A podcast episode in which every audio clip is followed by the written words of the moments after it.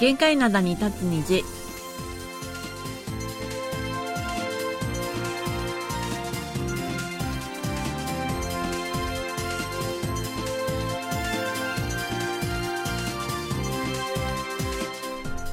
リスナーの皆さん、あにゃーせよこんにちは。 12月20日火曜日の限界の7に立つ虹、丸組のお母さんこときみやすんです。ソウルナイスことキムアソンですえソウルはこのところ寒い日が続いています今日の最低気温は氷点下9度ただ日中の気温はやや上がって2度という予報です明日水曜日は全国でまた雪となりそうです。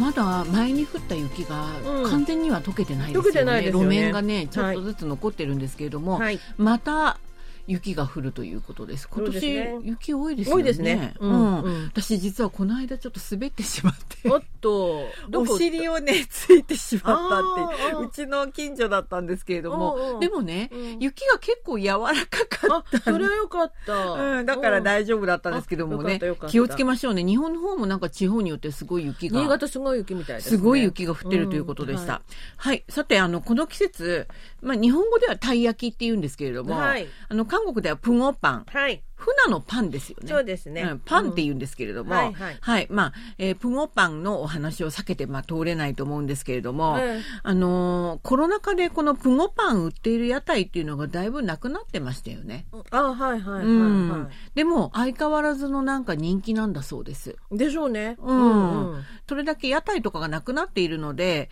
そういう売っているところを見つけてくれるアプリもなんかあるこんれだそうで私す。持ってますよ。去年から使ってる。で、どうですちゃんとあの性格ですか正確ですよ。うちの近くで。で、これアプリ、このアプリ、プモパンだけじゃなくて、えっ、と、ケランパンとか、そういういろんなものを全部売って、トッポッキのお店とか、全部あ入あ、ってそういういうなんていうのかな、スナック類っていうそのうかそうなそうそう。おやつ類が。そうそう。ああ、そんな風になってるんですね。うんうんへえ、いろいろあるみたいですよ、まあアプリもね。はい。で、あただ、そのプンゴパン、やっぱりお値段がだいぶ高くなってるみたい。あ、そうですね。その先輩のとこのあそこはどうですかいつも売ってる。あそこありますありまうんす、あ相変わらず頑張ってて。ううん、ん。と、1000音で2つかなああ、やっぱりだいぶうん。高くなりましたね。うんうんうん。うん、であの前にもあの冬にプゴパンの話してて結構高くなったっていうふうはないこはいとははい言ったんですけれども、ソウルは今では一つまあ1000ウォン前後、うん。うん、で中にはプレミアムと称して中にほら、えーカスタードクリームだとか生クもうシュークリームだとかさつまいもクリームが入っていると一つ2000ウォンぐらいにこなるれんですよ、ね、買いました、私。何をですかこの2000ウォンのこれ、プンオパン。それはどこでですかあデパートの地下、デパー地下トでも売ってるんですデかパ地下で売ってて、はいで、あ、ポンパンだと思って買ったら、やっぱり味が、麻生さんのおっしゃったように、あんこと、それからさつまいものあれうと、んクリームそれからクリームとね、うんでそれを3つ買ったの。うんそしたらおまけに1個くれたのね。で、それが、おまけにくれたのが、チーズなんだけど、チーズ、クリームチーズだけだったら私は認める。そこにね、ネギが入ってたの。えネギ。長ネギ長ネギ。あだから、パッと食べたら、ポンゴパンのあの皮なのに中からクリームチーズとそこにネギの香りがしてね、もう一口食べてやめちゃいました。いくらおまけでくれたやつでも。でも2000円もしたけど。いろいろあるんですね。いろんなの出てます。かあの日本のたい焼きってのはどうなんですか日本も今いろいろ出てるよね。あ本当にじゃあうんやっぱりそういう同じような感じなんだな、まあね、うんクリームチーズはいいんだけど、そこにネギはやめてほしいなとつくづく思いまへえした。珍しいネギっていうのがははい。い、はい。であのそのデパートはわからないんですけれどもとにかくそういうお店とか屋台は随分並ぶんですってよ30分とか1時間とか並んだりするっていうこともあある私の行くところも、まあ、そんなに並んでないけどいつもおあのお客さんがいるんで、うんほら待たなきゃなんないじゃない出来上がってくるのはい、だからちょっと時間かかりますよねへえでもやっぱり作っておくって言うとすぐ冷めるからそうそうそう。うんっていうか、なるほど作るのからどんどんどんどん売れていくからね。私、デパートでも待ちまししたよ。たあんこがなかなかでできてこなくて、10分ぐらい待って買ってきました。やっぱり人気あるんだ。うん。であの値段が上がってるのはもうねあの、うん前からね番組でも言ってる通り、ば物価高がではい小麦粉とか、まあ、小豆とか油の値段がね、上がってるからっていうことなんですけれども、そういうところでお店とか屋台が、まあ、あんまりなくなっていることが、まあ、人気の秘訣ではないかということなんですけれども、それとあと、まあ、やっぱり私たちの世代だと、昔よく食べてた味を覚えてるっていうのがね、大きいですよね。うんそれに先ほどあのいろんなクリームの話しましたけども、うんそういうふうに中身がなんか差別化されていることで、うん今までのそのたい焼きそのプゴパンとは違うまた新しいスイーツみたいになってるっていうね。ああなるほどね、うんそれがなんか人気の若い世代にも人気が出てる秘訣じゃないかなっていうことでしたね。あはいうん、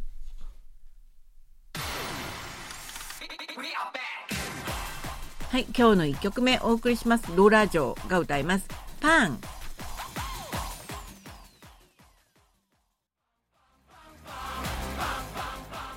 はい、えー、今日の一曲目お聞きいただきましたローラージョーでパンでしたパンパンですねこれプンゴパンパパンンパンパンって言ってまそすうだねよねたい焼きさんのプンゴパンのパンなんですねこれねそうですそういうことですボゴパンのパンですパンパンパンパンすごいねはい、はいうん面白い歌です楽しい歌でしたラジオねはいえっ、と今日じゃあ最初のお便りご紹介しますラジオネームお便りモンスターおたもんさんからいただきましたえっ、と KBS ワードラジオ日本側の皆様そうなりさんことキム・アソンさんマルコミのお母さんことキム・ヨンスンさんこんにちはこんにちは気をつけば師走も半ばですがいかがお過ごしでしょうかなんか忙しいですよねなんとなくね忙しいです、うんで、カンドラを見ていると、本当によくデリバリーやテイクアウトの食事、それからインスタントラーメン、袋もカップもですが、主に袋を、鍋ごと結構な量を茹でて、複数で箸でつつきながら食べるシーンを目にする気がします。それを見ているだけで、年間のインスタントラーメンの消費量の日本との違いは明らかですが、なぜそんなに即席の油揚げ麺を好むのかなと、どうしても味気なさがありますし、栄養のバランスを考えても限界を感じてしまいますが、いかがでしょうかということ です。まあ栄養のバランスを言われてしまうと絶対ね栄養は良くないよねきっとね栄養はね、うんあんまりないですよね。でもなんかいたよね昔何が1年365日ラーメンだけ食べて暮らしてるおじさんっていうのがなんか話題うんにそれなでっもたなんこか長生きしたとかそそういううのそうありそうましそう、たよね。なんかあったよねうん、んあのじゃあどれだけ一体食べてるのかっていうことなんですけどまず、はい WINA っていうところで世界ラーメン協会っていうところがあるんですよ。はい、世韓国界がですよ。韓いや国主催してんじゃないの世界世界 ラーメン協会によりますと、うん2021年韓国の年間の1人当たりのインスタントラーメン消費量は73個思ったより少ないね世界第2位、ああはい、うん、ちなみに1位はベトナムの87個、へえ、うん、でちなみにあのこれ2021年で言いましたけど2020年は韓国が1位だったんですけれどもベトナムにその座を奪われましたああねえでも73個ってことは1年365日だかどれだらけ食べてる12ヶ月1ヶ月にあ1週間に1個は食べてるっていう計算だよねそうなの。でねへ、ーあのー、インスタントラーメン大手のノンシムが2021年にラーメンを買ったことのある15歳から65歳の男女500人を対象に行ったオンライン調査によりますと、韓国人ラーメン1週間に平均1.7回食べてるんだそうです。食べてるそんなに私食べてないです。私も食べてないなそんなにそんなに食べてないです。うんうんはい。で、いつ食べるかっていうと、だから、うんよくあのドラマとかで見かけますっていうふうに書いていただいたんですけれども、はい一体いつ食べるかっていうとやっぱ複数回答なんですけれどもやっぱりお昼に食べるっていうのが一番多くて58.2%私も食べる時お昼が多いあのお昼代わりにじゃあラー一人だからラーメンでも食べようかって食べちゃううん、そういうことですよね、うんうんあと夕食が43.2%うん結構多いですよね、うんまあ、おやつ代わりだとか状況に応じていつでも、うん深夜っていうのも19.4%ここら辺はもう若い人たちだよねそうですよね、うんだからあの食事として食べるっていうのがやっぱり一番多いんですよそうだよねうんうんでまあ栄養のバランスもそんなになさそうだし味気ないしっていうことなんですけども、まあ、食事として食べるっていうのが私はちょっと考えてみたら韓国人はものすごい辛いラーメンとかじゃなくてなかったら、うんキムチと一緒に食べるじゃないですか。あはいはいそれであのスープ余ったらご飯混ぜ て締めで食べるじゃないですか、あはいだから一応おかずを食べてるっていうそういう感覚なんじゃないかなと思うんですよね。あそうね、うんラーメンだけ食べてるって感じじゃないのかもね、うんでこの時期だとほらキムチは終わってるからキムチもねいろいろあるわけあでるすよからあるから、美味しいキムチがね,、ううんんそうねだから、まあ、そういうことでご飯としてちゃんと成り立ってるんじゃない一かなっていう食としてね十分成り立ってんでしょうそねうそういう感じがあります、あと最近ではなんか乾麺のラーメンねああはい多いです。あ揚げ麺じゃなくてね、うんうんうん乾いた麺ですね、はい乾麺です、はいやっぱりこれは健康食だとか健康に対する関心が高い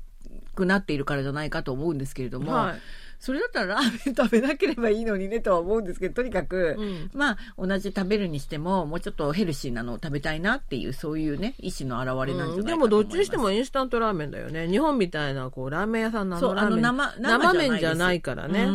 ん生麺も売ってる売ってないことではないんですけれども、うんすごい少数派ですそようねそうそうそう、生麺はねほとんど見ないですよねはい、そういうことです。あの、すごくその乾麺の売り上げは伸びてきていて、はいえっ、と、ノンシムによると、今年初めて乾麺の売り上げが1000億ウォンを達成できるものと見ています。ああはいはういんはい、あの、どんどんどんどん増えてるんですよ、本当うに。んうん。で、その乾麺も、辛ラーメン乾麺が結構代表的なんですよね。あそんなのあるんだありますよ。こへーれは結構、あの、スーパーとか行ったらすぐに目につきます。あ本うん今。度探してみますそれがねよく売れてるんだだから日本でもね辛ラーメン乾麺あるんじゃないかなと思うんですけども、おーはいはい最近あの元からこれ袋だけだったんですけれども、うんうん最近カップ麺も登場しました、あはいはいはい、うん、うんだからよく売れてるみたいです、はい、うん、だから日本でもね、うんあのーねもし目についたら一度あ召し上がってね見ていただけるうんと、見てくださいうんはい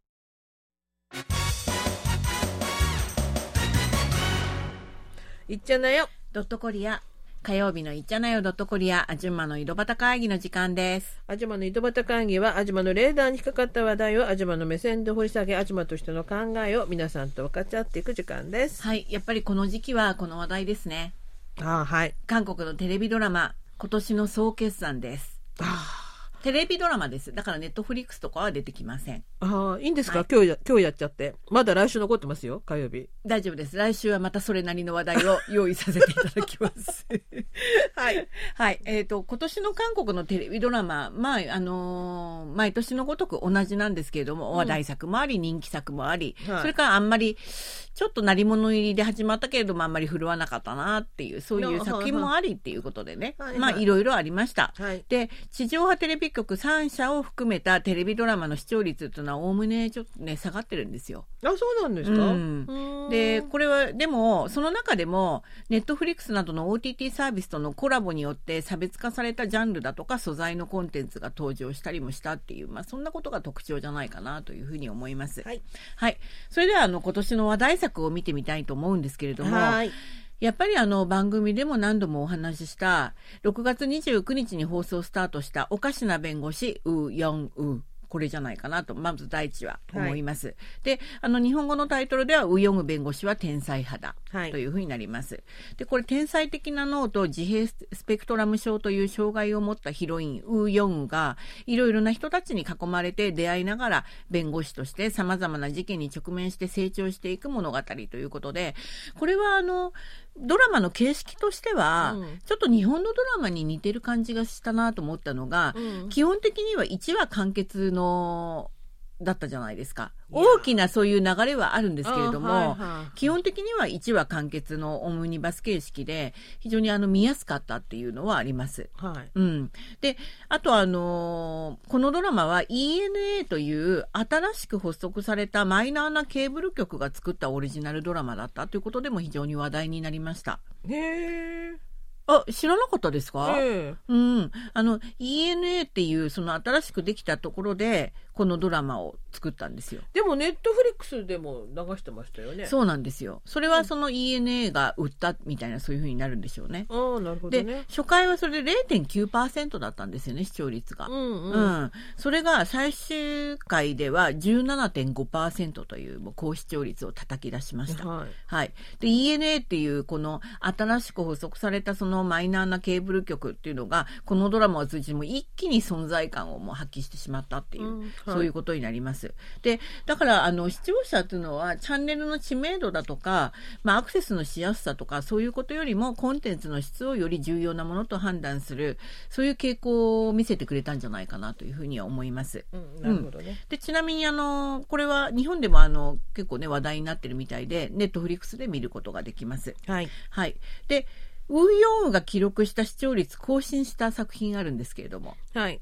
ケーブル系大手の JTBC のドラマ「財閥家の末息子」はい、これまだ放送してますよね。そうなんです、はいこれはもう本当にあのソン・ジュンギイ・ソンミンなどが主演しすでに高い人気を誇っていたウェブ小説「ウェブトゥーン」が原作であるという点からもうあの放送前から非常に話題になっていた作品でもあります。はい。で視聴率は先月18日の初回が6.1%ということでまあねっていう感じだったんですけれども今月18日第14話放送されましたけれども24.9%まで跳ね上がっています。はい、こちすらもごいです。うちも30%ですよ、これ。はい、夫婦揃ってな楽しく見ております。 はい。で、これでこの財閥家の末息子というドラマは、あの、以前ありましたよね。JTBC の話題作、スカイキャッスルという。 あ、はい、はい、うんはい。 2018年か2019年に放送されたあの大学入試のリアルな現実を描いたちょっとホラーっぽいドラマだったんですけれども、はいこれを抑えて JTBC ドラマの歴代視聴率2位の座に上り詰めましたまだ2位なの？ 2位です1位は何なんですか？夫婦の世界、私これ見てないんだよね。私見ましたグッドもうめキちゃム・くヒちゃエさんのそうあのめちゃくちゃドロドロ不したや倫つねとかドロドロのあのそうそうそう泥沼のあのドラマですおうおううんもろもろカンドラのドロドロの世界だそったよれねが28.4%だったんですってうんうんまあでもね財閥家の末息子まだねあと2回残ってるんですよだからそうですこの視聴率トップに上がるかもよそういうことですね、はいそれがちょっと注目されるところですね。はい、うんうんであのこの財閥家の末息子はちょっと日本ではなんかあんまり見られるところがないのえっ、とねうーんとそういうね楽天引きとかでねなんか見れるっていうそんな話があったんですけれどもだからちょっとね見てるっていう方はすごく少数派なんじゃないかなというふうに思います。あーでも今後ね絶対見るだってソン・ジュンギのファンの方多いじゃないですか日本にもそうそうそう、うんどうすれば、うんあの見れるかっていう感じですよそうそうそうそうこれがね韓国ではちなみにネットフリックスとかディズニープラスで見れるんですよ見れるよねでも、うん日本ではネットフリックスで見られないんですよ、ああそうなんうだ、ん、だから日本でどうすれば韓国のネットフリックスが見られるかみたいなことが書いてあったんで やっぱり見たい人多いな多いんじゃないかなっていうふうに思いましたねこれはね面白いよあのソン・ジュンギさんのあれもそうなんだけど、うん、韓国の経済誌とかねそれがすっごく反映されてるんだよねそうそうそうそうあともう某財閥のことを描いてるんだろうってみんな言ってるしね某だ財閥ね某財閥うんボロじゃないあの会長さんはあそこボのロ某某ボロだなっていう、ボロですねうんそうでうんそういうのがもうあるから、うんそういう意味でもすごい楽しいドラマですそようですね。これはちななみにあの、まあ、設定としても、さあの、興味深いんですけれども、その、現在の記憶を持って過去に戻ったチン・ドジュン、これがソン・ジュンギさんの役なんですけれども、はいこのチン・ドジュンが自分が知る未来の記憶を利用して財閥を牛耳ろうとする過程を描いてるんですね。そうなんですよ、ね、要するにそういうことですね。うんうんすごいのはね、ソン・ジュンギさん、さもう30代なのに高校生の役やって全然、なんか、おハマってるのハマよっね。てる、不自然じゃないところがすごいなと思いま本すね。当にすごい。いですよね、はいうん、で先ほど言ったように財閥のストーリーとかがなんか忠実に描かれているので、うん幅広い年齢層から人気を得てるっていうのもやっぱり視聴率があそう高でいす秘ね訣ではないかとはい思います。はいであとこのドラマ特に形式としても非常に注目がされてるんですけれども韓国ミニシリーズって言ってこれまで週に2回放送だったっていうのがそういうの枠が多いんですよそうですドラマがね。うん。これ金土日と週に3回ですよ。そう、週末をボロね、ぶわっと。新しい放送枠が作られたってことですただね、この途ドラマ中ででワールドカップ入っちゃったんだよね。ねちょっそとう乱いれうたんこだけとどなんねです。けれども、うんでもまあ基本的に週3回を打ち出したっていうのがまたはいはいはい新しいところですよ。はい。うん、であの最近はそのネットフリックスとかそういうのが随分普及したことでいわゆる一気見だとか、うんまとめて一度に見るんだっていうそういう需要がねまたね視聴の仕方として増えてるっていう、はいそういう傾向を反映させた編成ではなかったかというふうに思うんですね。はい。うん、であの先ほど皆さんあと2回残ってるでしたっけ、うん今月25日に最終回が韓国で放送される予定です、はい。うん、あともう一つケーブル系大手の TBN ですね、はいうん、で今年これが一番だったんじゃないかなと思います2521、そうね。うんうんこれが11.5%、そう。うんうん話題性もまあ高かったということで、うんでこれはまああのあのアジア通貨危機の時代を背景に夢を奪われた若者たちのジレンマと成長そしてロマンスを描いたヒューマンドラマというふうに銘打ってありますであとキム・テリさんとナム・ジュヨクさんの公演が実に話題になりました、うんうんねはいうんあの二人のねストーリーですよね、はいであの日本でもネットフリックスでご覧にいただくことができますはいで TBN は他にもですね10%台のすごい話題作を、まあ、そこそこすごく話題になったうんうん、あの作品が多くて例えばまあ私たちのブルースだとか、はいシスターズだとかシュルプですね、うんうんこういう2桁台のドラマを相次いで放送しています、はうん、で地上波ではですね、うん SBS があのまあまあ2桁台のドラマを出していますいはいうん、例えばキム・ナムギルさん久しぶりに主演の「悪の心を読む者たち」これはまあうん8.3%だったんですけれども、はいあとソヒョンジンさん主演の「なぜ大筋なのか」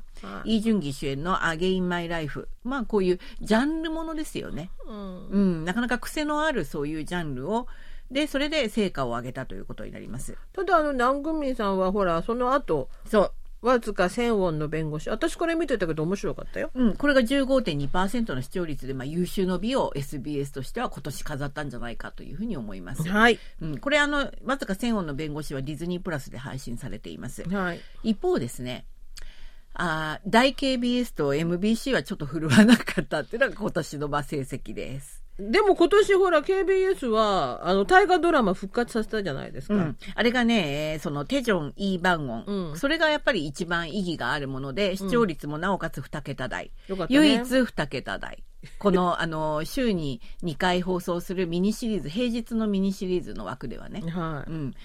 11.7%でした。いはうん、MBC は、えー、と唯一2桁台超えたの13.7%を記録したのが「ビッグマウス」というドラマでイム・ジョンソクさんとユナ少女時代のユナさんですねいあー2人が主演したということでこれはまあ主演俳優がものすごいね、うんやっぱり有名なそういう人気のある方なんで、まあ、ある程度の視聴率を確保したって、まあ、それだけっていうような成績表になっております。はい、うん、であの KBS は特にあの週末ドラマ、土強い日よねの、ね、ドラマすごい強くて、これはもう,、家庭ドラマというかねもうそうなんですよホームドラマですよね、うんうんこれがもう30%台も軽く超えるんですよそう、うんいつもね、軽く超えるんですよ、うん、が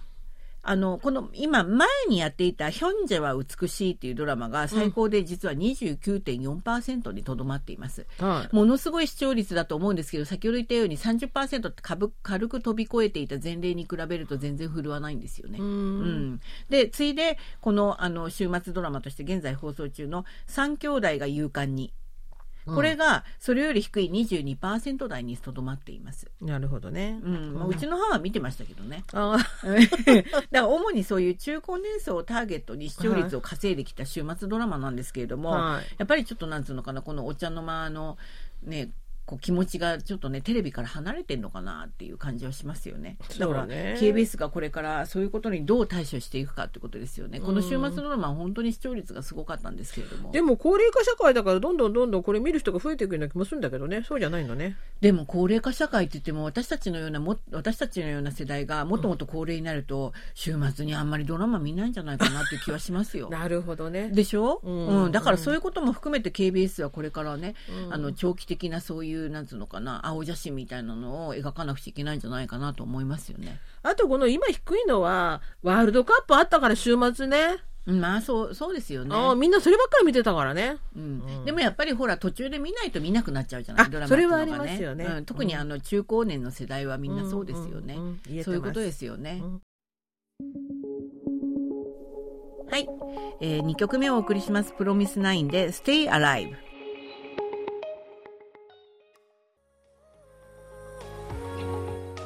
はい今日2曲目お送りしました「プロミスナインで「Stay Alive」でしたこれは、えー、と KBS ドラマの「クレイジーラブ」というドラマがあったんですけれどもあったとか言うね、 まあ、今年放送されたんですけれどもそこのオリジナルサウンドトラックから1曲お送りしましたはいじゃはあい後半のお便りですねはい、はい、えー北海道の高橋森木さんからいただきましたはい、先日自自宅近くに北海道で初めてのキムチ無人販売店がオープンしました、もともと韓国の方がカフェを営業されていたのですが、11月末で閉じられ、新たにキムチ販売店としてリニューアルされたようです。うん店舗に入ると美味しそうなキムチがケースに入っています。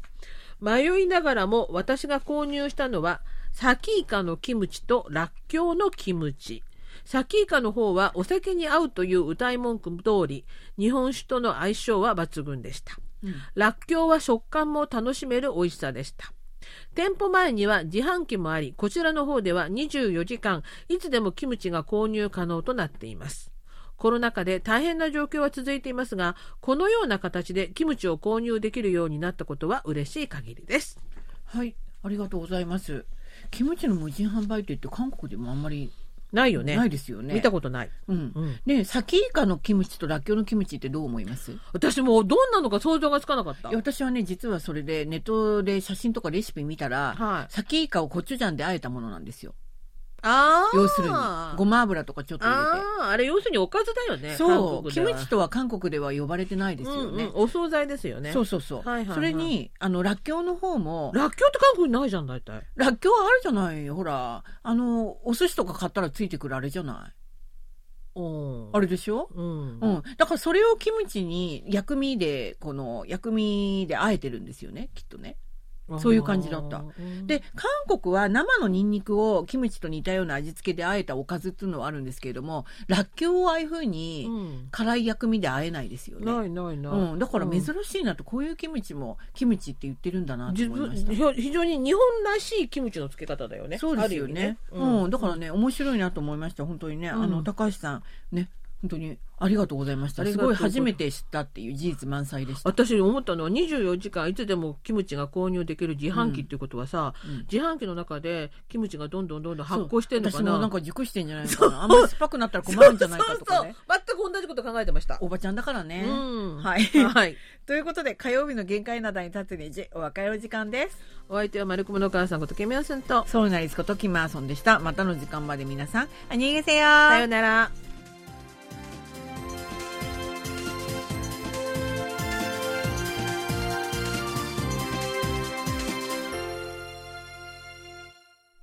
こちらは韓国ソウルからお送りしているラジオ国際放送 KBS ワールドラジオです